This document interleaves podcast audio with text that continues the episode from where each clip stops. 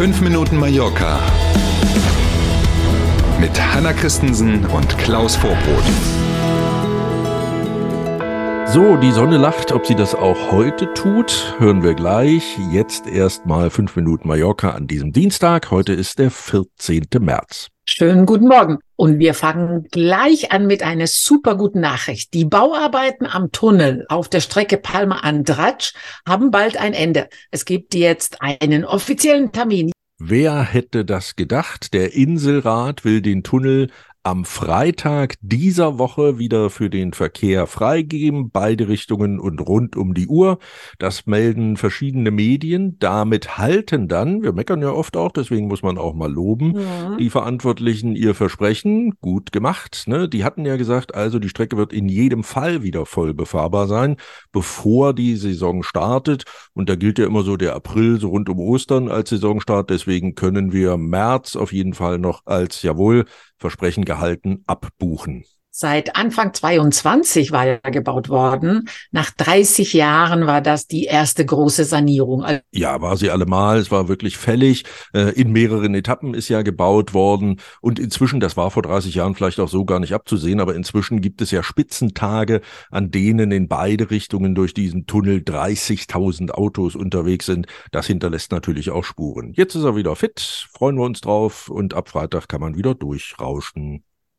In der Luxussiedlung Kalayamp werden jetzt illegal gebaute Apartmenthäuser abgerissen. Eine fast never-ending Story. Ein ja. Gericht hat jetzt nochmal der Gemeinde Andratsch Recht gegeben. Der Streit um diese Apartmenthäuser, der läuft ja schon einige Jahre.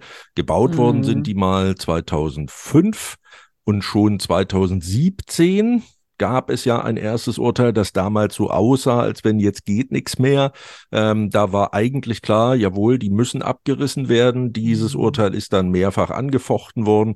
Und jetzt scheint das aber sowas wie eine endgültige Entscheidung zu sein. Noch stehen aber die Häuser. Wir warten es mal ab. Damals hat ja ein Apartment um die 600.000 Euro gekostet.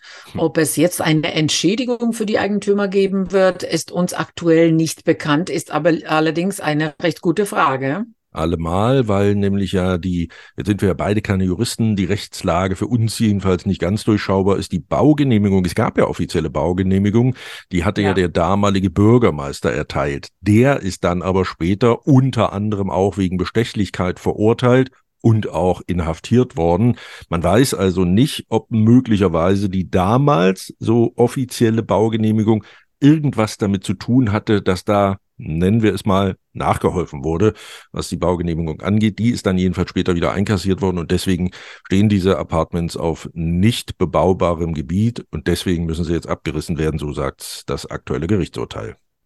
Auf alle Fälle schlechte Geschichte, oder? Entweder ja. bezahlt es der Steuerzahler, weil mhm. man das Geld an die Eigentümer zahlt, oder das müssen die Eigentümer bezahlen, die ja. aber auch im Recht waren. Also beide Alternativen sind nicht ja. so schmackhaft. So ist es. Am Flughafen auf Mallorca war schon der Januar ein Rekordmonat. Jetzt liegen die Zahlen aus dem Februar vor. Und man muss keinen Stein des Weisen in der Tasche haben, um zu ahnen, mhm. auch das, der Februar nämlich war ein Rekordmonat. Fast 906.000 Passagiere wurden im Februar am Flughafen äh, abgefertigt. Mehr als im Februar 2019 waren das. Das ist ja immer so die Vergleichszeitraumspanne, äh, weil das das letzte Jahr vor Corona war.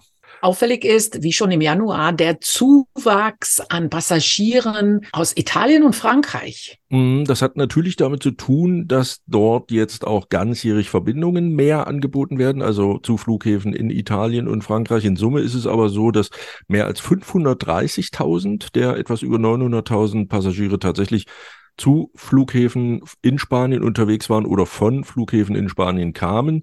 Und bei allen, die nicht von spanischen Flughäfen kamen, da waren es wir Alemannen, die fast schon wie immer auf Platz eins waren.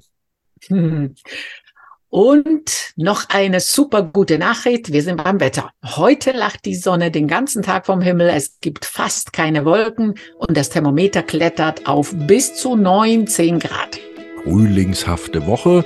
Auch die Langfristprognose sieht nicht so schlecht aus, kriegen Sie von uns ja jeden Tag ganz aktuell.